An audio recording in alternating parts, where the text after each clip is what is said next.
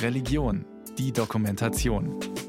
Eintauchen in Sinn und Spiritualität. Ein Podcast von Bayern 2. Das war nun also mein neues Zuhause. Eine Villa, immerhin mit großem Garten. Außen gelbe Klinker, innen ein altes Treppenhaus. Es roch nach Linoleum. Anschrift Pfarrstraße 2. Meine damalige Frau, mein Sohn und ich waren in die erste Etage eingezogen, froh über eine große Wohnung.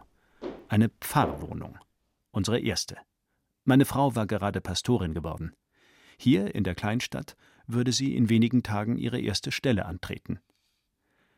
Wir waren die einzigen, die in diesem Haus lebten, aber nicht die einzigen, die dort ein- und ausgingen. Schnell merkten wir, das Haus war oft voll. Kein Wunder, im Erdgeschoss waren die Räume der Kirchengemeinde, das Pfarrbüro, zwei Besprechungsräume, das Amtszimmer, ein Lagerraum, ein Kopierraum. Zwei Klingelknöpfe sollten die Besucher an die richtige Stelle leiten. Auf dem einen stand unser Name, auf dem anderen Gemeinde. Was der Einzug in dieses Haus für Folgen haben würde, wussten wir da noch nicht. Wir freuten uns.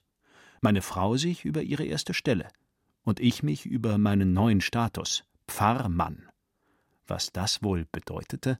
Danke für diesen guten Morgen. Danke für jeden neuen Tag. Die Wände und Böden in einer hundert Jahre alten Villa sind naturgemäß nicht besonders gut gedämmt.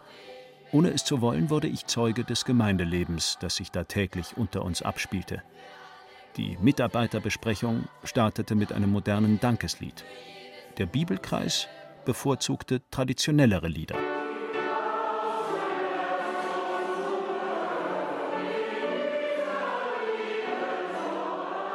Die Pfarrsekretärin arbeitete genau unter dem Schlafzimmer. Ab acht Uhr drang das Klingeln des Gemeindebürotelefons durch die Ritzen des Holzbodens. Was die da unten wohl von mir hörten? Schritte? Husten? Niesen? Morgenmusik? Meine Stimme? Was noch? Das Leben in einem Pfarrhaus ist eigenartig, merkte ich schnell. Privates und berufliches? Das war ziemlich miteinander verwoben.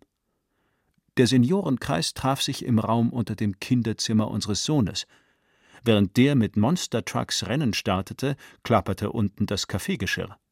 Und Dienstagabends tagte der Kirchenvorstand. Stimmengemurmel, manchmal leise, manchmal lauter, und auch hier zum Abschluss gerne ein Lied. Mein Sohn drehte seinen Kopfhörersound lauter.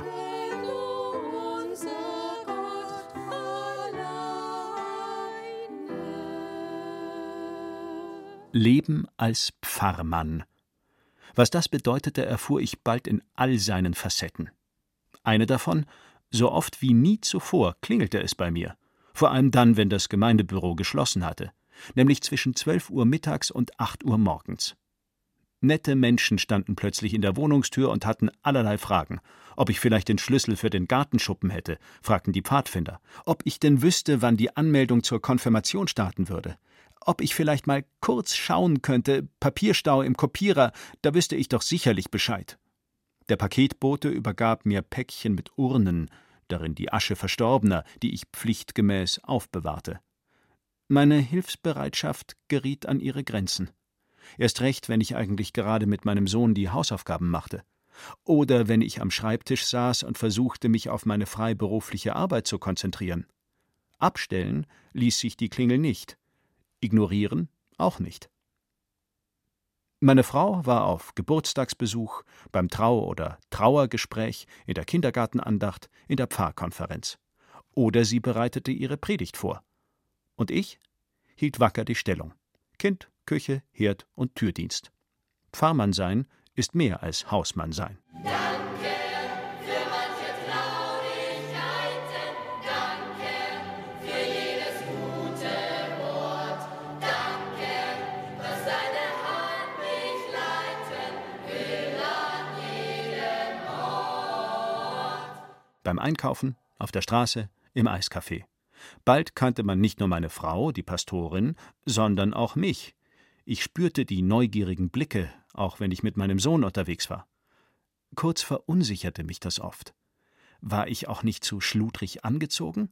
Wirkte ich standesgemäß? Grüßte ich freundlich genug zurück? Was gehört eigentlich dazu, ein guter Pfarrmann zu sein? Über Pfarrfrauen, ja, da gab es viele Vorstellungen. Zum Beispiel diese aus dem 18. Jahrhundert. Es soll aus ihren Worten, Werken und Gebärden Ehrbarkeit und Bescheidenheit hervorleuchten, um welcher willen sie jedermann hochzuhalten, zu ehren und zu rühmen gleichsam gezwungen wird. Sie sollen ganz anders beschaffen sein als gemeiner Leute Weiber. Sollte ich nun also ganz anders beschaffen sein als gemeiner Frauen Kerle? Und wie machte man das als Mann? Kerlich sein, freundlich, allzeit dienstbereit? Nein, Kuchen zu backen wurde von mir nicht erwartet, aber wie konnte ich mich dann in der Gemeinde beteiligen? Als Journalist natürlich. Mit dem Gemeindebrief. Der musste auch mal dringend neu gestaltet werden. Nacht um Nacht verbrachte ich am Computer, um Gemeindeneuigkeiten, Gottesdienstpläne, Freud und Leid aufzubereiten, damit es ein ansehnliches Blatt wurde. Ehrenamtlich. Und dann als Chorleiter. Einen Jugendchor, der Popsongs singt. Das hatte es noch nie gegeben in dieser Gemeinde.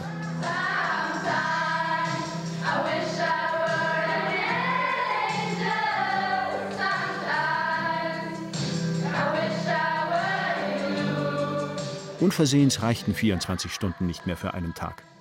Meine Familie, mein Kind, mein Beruf, der Journalismus, die unvorhersehbaren Ereignisse in der Gemeinde und meine Chorstunden. Das war schön und zehrte an den Kräften. Ich war in eine Falle geraten. Die Falle, die unzählige Pfarrfrauen kennen. Ich war stets dienstbereit, versuchte immer freundlich zu sein, opferte meine Freizeit der Gemeinde. Alles für die Ehre. Denn weder bekam ich Geld für die vielen Stunden, die ich der Gemeindearbeit spendierte, noch war ich in die Gremien der Kirchengemeinde eingebunden. Ich erhielt viel Applaus und Zustimmung und erntete harsche Kritik, wie ich denn unter dem Kreuz Popsongs singen könne mit den Jugendlichen, ob ich denn überhaupt fromm genug sei und, und, und. Pfarrfrauen werden oft als Seele der Gemeinde bezeichnet. Davon war ich gefühlt meilenweit entfernt. Doch mit meinem neuen Dasein als Pfarrmann stand ich nun auch in der langen Reihe ehrbarer Pfarrfrauen, die sich jede auf ihre Weise aus den engen Fesseln der dienstbaren Magd gelöst hatten und die sich trotzdem immer wieder messen lassen mussten an der Urpfarrfrau schlechthin, Katharina von Bora der Frau Martin Luthers.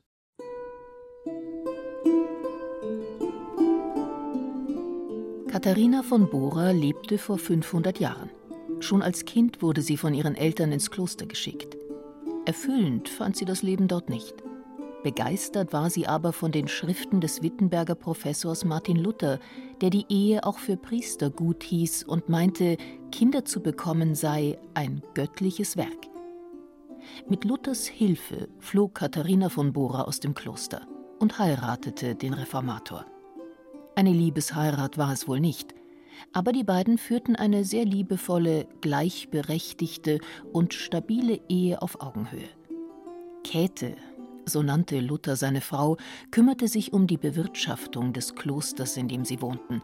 Sie war Ehefrau und Mutter, Hausmanagerin und Bierbrauerin, Gesprächspartnerin und Gefährtin.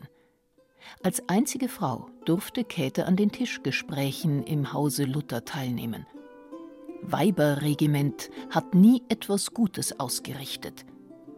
Solche und ähnliche Macho-Sprüche ihres Mannes wirken da wie hilflose Versuche, das eigene Eheglück vor anderen nicht zugeben zu wollen. Im Gemeindesaal meiner Gemeinde hing ein Bild der Familie Luther.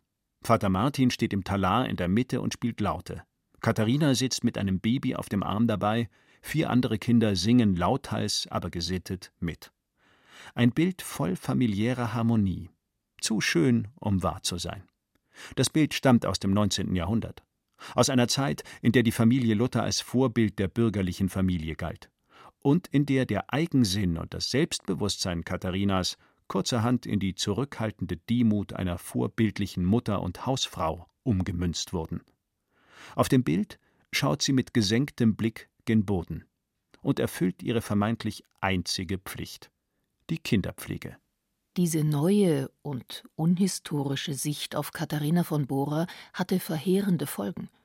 1938 erklärte ein Luther-Biograf sie zum sittlich tugendhaften Vorbild für das deutsche Mädchen und die deutsche Frau, die den dauernden Aufstieg unseres Volkes im dritten neuen Reiche fördere. Während die Ehe Luthers von einer für damalige Zeiten ungewöhnlichen Gleichberechtigung geprägt war, sollte die Frau und erst recht die Pfarrfrau sich nun dem Manne untertan erklären. Diese Rollenzuschreibung hatte für die Kirche durchaus Vorteile. Pfarrfrauen waren unbezahlte Mitarbeiterinnen der Kirche. Die vielen Aufgaben, die sie wahrnahmen, wären auch schlicht unbezahlbar gewesen. Die Vorstellung von der allzeit dienstbereiten Pfarrfrau blieb folglich für die evangelischen Kirchen auch nach dem Krieg noch verlockend.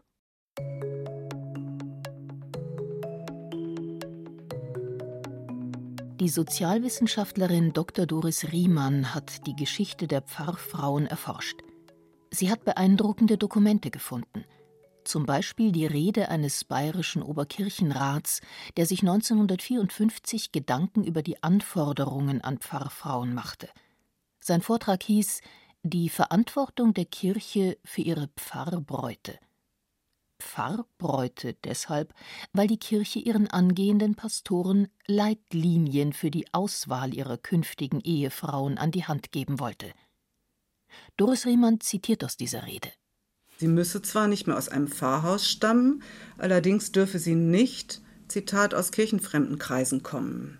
Frauen aus der Bauern- und Arbeiterschaft seien zwar selten, Zitat, aber keineswegs abzulehnen. Sie sollten über Bildung verfügen, denn, Zitat, die Pfarrfrau kann durch Unbildung und Taktlosigkeit das geistliche und geistige Niveau des Pfarrhauses herunterziehen, auch wenn es eine Binsenweisheit sei, Zitat, dass Herzensbildung mehr bedeutet als glänzend bestandene Examina. Berufstätig sollten sie nicht sein. Die Eignung für ein Leben als Pfarrfrau würde sich daran zeigen, ob die Frauen gewillt seien, Zitat, auf die berufliche Selbstständigkeit und manche finanziellen Vorteile um ihres besonderen Dienstes willen zu verzichten.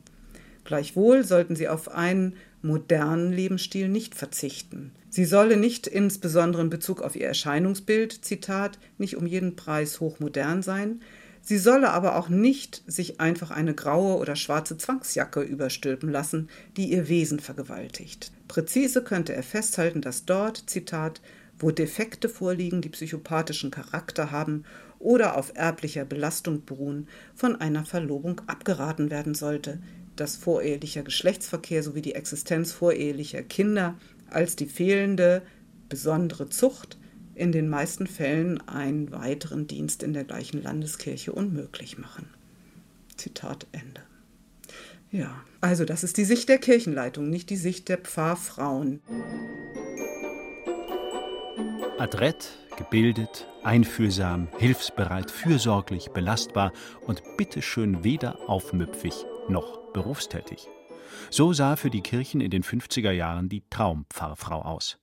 Fatalerweise haben diese Wünsche das Bild der Pfarrfrauen mehr geprägt, als die Wirklichkeit es einlösen konnte. Sozialwissenschaftlerin Doris Riemann ist selbst Pfarrfrau. Auf die Idee, über die Geschichte der Pfarrfrauen zu forschen, sogar zu promovieren, kam sie auf einem Pfarrfrauentreffen. Margot Käßmann war eingeladen zum Pfarrfrauendienst. Der wurde 30 Jahre alt und hat dort einen Vortrag gehalten und ich bin da gewesen. Und ich war irritiert über die einhellige Rede, dass früher immer alle Frauen unterdrückt waren und die Pfarrfrauen natürlich auch. Und dass das heute alles viel besser ist, weil wir ja jetzt auch die Emanzipation und so haben. Also darüber war ich erstaunt, weil gerade die Neuzeitforschung, die Geschlechtergeschichte da ganz viel hervorgebracht hat, die diese These sozusagen nochmal ordentlich ins Wanken gebracht hat. Und dann gleichzeitig zu sehen, da waren 200 Fahrfrauen, alle selbstbewusst und die standen vorne, haben irgendwie diesen ganzen Saal zum Singen gebracht. Da war von fehlendem Selbstbewusstsein irgendwie nicht die Rede. Und das hat mich stutzig gemacht. Und dann bin ich da weggegangen und habe gedacht, irgendjemand müsste ja mal über diese witzige Gruppe hier, die hier so versammelt ist und auch irgendwie diesen Fahrfrauendienst schon fast aus der Zeit gefallen, müsste die sich jemand mal historisch angucken. Und dann habe ich gedacht, bloß ich nicht. Gut, dass eine Kollegin Doris Riemann davon überzeugte, diese Aufgabe selbst zu übernehmen. Protestantische Geschlechterpolitik und sozialtechnische Modernisierung lautet der Titel der Doktorarbeit Doris Riemanns. Auf 400 Seiten erklärt sie den Wandel des Pfarrfrauendaseins. Wer das Buch liest, kommt aus dem Staunen nicht heraus. Es wirbelt viele Klischees und Vorurteile heilsam durcheinander. Bei aller Kritik an der Nutzbarmachung der Pfarrfrauen als kostenlose Arbeitskräfte, trotz der Freude über eigenständige Pfarrersfrauen, die nicht mehr Pfarrfrau sein wollen, sondern ihr eigenes Leben leben. Doris Riemann sieht im alten Modell auch Positives. Manchmal denke ich, es fehlen auch irgendwie solche Frauen vielleicht, die noch was zusammenhalten und einfach völlig klar da sind. Ich habe immer das Bild auch der Küchentisch im Pfarrhaus, wo man klingelt und dann findet man sich bei einer Tasse Kaffee wieder und kann erst mal reden, ohne gleich beim Pastor in der Sprechstunde zu sitzen. Ja, und manchmal denke ich, ja, diese Herzlichkeit oder dieses informelle, freundliche, zuständige, irgendwie das fehlt manchmal. Jetzt sind es Bürozeiten, sind es Anrufbeantworter. Es gab ja die ganzen Debatten darum, ob ein Pastor einen Anrufbeantworter haben kann oder nicht. Die stehen ja alle paradigmatisch dafür. Das häufige Klingeln an der Tür, das ist mir auch aus meinen Jahren als Pfarrmann gut bekannt.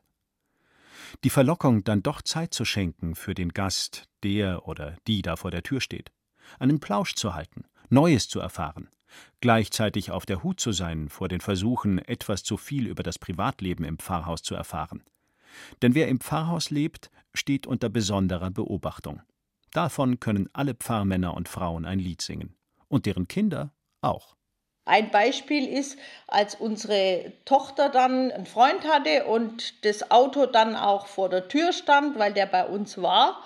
Da wurde also jeden Sonntagmorgen festgestellt vom Mesner, dass das Auto vom Freund ja wieder dasteht. Mit einem, naja, Blick, wo man wusste, das gehört sich eigentlich nicht.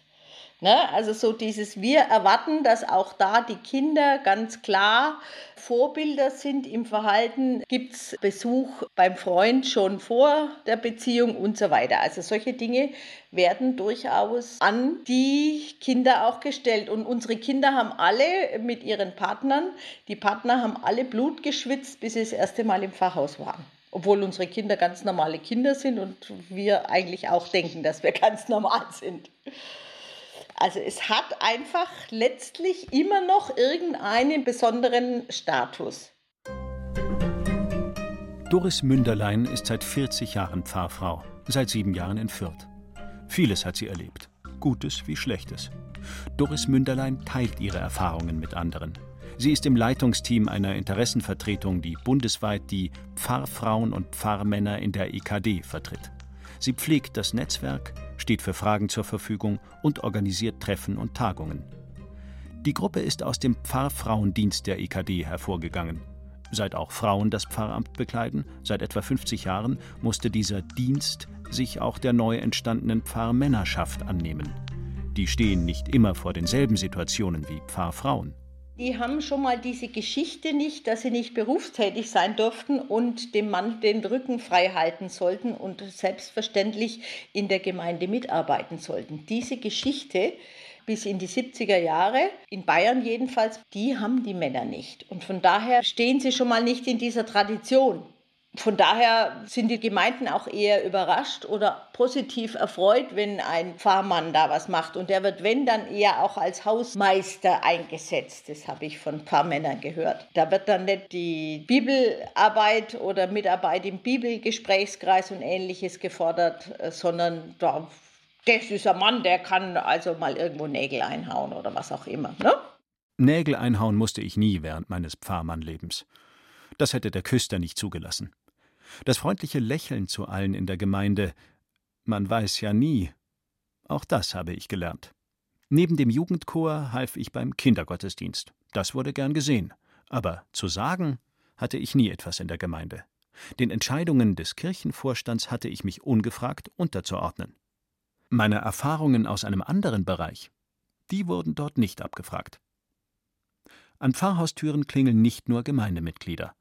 Am meisten in Erinnerung geblieben sind mir die Begegnungen mit Obdachlosen, mit Menschen, die durchs Land ziehen mit großem Rucksack und ohne Geld, in der Hoffnung, dass sie in Pfarrhäusern ein paar Scheiben Brot und einen Tee und vielleicht sogar ein Bett für eine Nacht bekommen. Viele Geschichten und Schicksale, die ich hörte, trage ich noch in der Erinnerung. Und ich sehe mich Brote schmierend in der Küche stehen. Die Arbeit bleibt auf dem Schreibtisch liegen. Hier ist doch ein Mensch in Not. Ja, auch unschöne Erinnerungen kommen hoch. Menschen, die mit falschen Geschichten mein Vertrauen missbrauchten. Als Pfarrmann oder Pfarrfrau lernt man schnell, welche Geschichten wahr sein könnten und welche nicht. Meine Gastfreundlichkeit sprach sich schnell in der Gemeinde herum. Als erster Pfarrmann in der Gemeinde wurde ich verglichen mit der Pfarrfrau, meiner Vorgängerin. Die war die Seele der Gemeinde, hörte ich auch da wieder einige Male. Ein Satz, den heutige Pfarrfrauen gar nicht immer so gerne hören. Puh, also die Pfarrfrau ist die Seele der Gemeinde, dann, also ich glaube, ich würde dann mal schon genauer nachfragen. Also was ist denn eigentlich die Seele? Ja, also da müsste man differenzieren. Ist es jetzt die Frau, die alles ausgleicht, die alles macht? Aber wenn man sagt, sie ist die Seele, dann ploppt bei mir wirklich sofort ein Anspruch oder eine Erwartungshaltung auf, weil man kann eigentlich nur eine Seele sein, wenn man da ist und irgendetwas ausstrahlt, Macht ausstrahlt. Und ich weiß nicht, ob das ausreicht, dass nur jemand eben neben ihrem Mann steht. Oder umgekehrt, dass wenn die Frau Pfarrerin ist, dass der Mann neben der Frau steht und einfach da ist.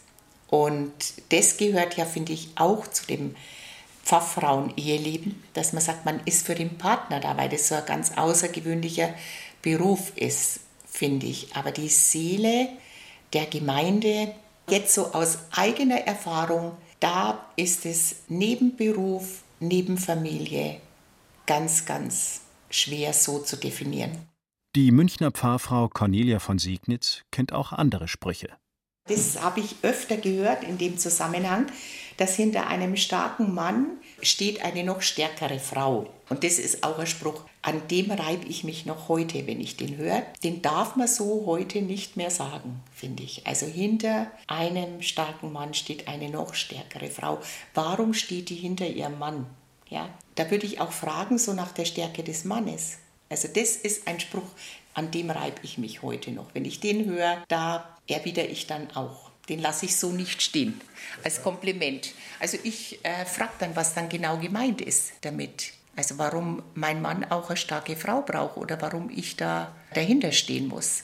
Also da frage ich dann einfach nach, was genau gemeint ist. Da fühle ich dann wirklich auf dem Zahn, aber ich mag diesen Spruch so nicht stehen lassen. Hinter jeder starken Frau steht ein noch stärkerer Mann. Andersherum funktioniert dieser Spruch nicht. Kein Wunder, dass ich ihn während meiner Zeit als Pfarrmann nie gehört habe. Mit Pfarrfrau Cornelia von Segnitz teile ich aber etwas anderes. Die hohe Wertschätzung dem Modell Pfarrhaus gegenüber. Ich glaube, dass das Pfarrhaus mit einem Partner, wie auch immer, ob das jetzt auch bei gleichgeschlechtlichen Partnern, wenn es noch eine Partnerschaft im Pfarrhaus gibt, dann glaube ich immer, dass das was Stärkendes ist und auch was wo jemand etwas gemeinsam trägt, in welchem Sinne auch immer. Und wenn das nicht mehr da ist, dann glaube ich, geht da auch viel verloren. Dann ist es nicht mehr das Pfarrhaus. Dagegen das Pfarrhaus, wie es eben in den 60er Jahren gab und wie man das wollte, das, glaube ich, ist wirklich am Aussterben und es gibt es so einfach nicht mehr. Und ich glaube auch, das passt so nicht mehr in unsere Zeit. Pfarrer, Pfarrerin. Das ist eben kein normaler Beruf und wird sich auch nicht auf einen bloßen Dienst nach Vorschrift herunterdimmen lassen. Das hat Folgen auch für den Partner oder die Partnerin, ja für die ganze Familie. Es gehört viel Selbstbewusstsein dazu, im Pfarrhaus zu leben. Privates und öffentliches Leben lassen sich oft nicht trennen. Das kann belasten und gleichzeitig ziemlich glücklich machen. Denn es zeigt der Gesellschaft, offene Türen machen eine Gemeinde oder eine Gemeinschaft sehr lebenswert. Nicht nur Kirchtürme erinnern daran, dass es mehr gibt in dieser Welt als das, was sichtbar ist. Das warme Licht im Pfarrhaus wirkt wie der Lackmustest. Wird da unterm Kirchturm auch das gelebt, was am Sonntag gepredigt wird? Der Geist, der im Pfarrhaus wirkt, wird wesentlich von der Pfarrfrau oder dem Pfarrmann mitbestimmt. Dass sie heutzutage ihr eigenes Leben verwirklichen, das kann noch bereichernder sein als früher. Fest steht, der Beruf der Pfarrfrau wird nicht aussterben.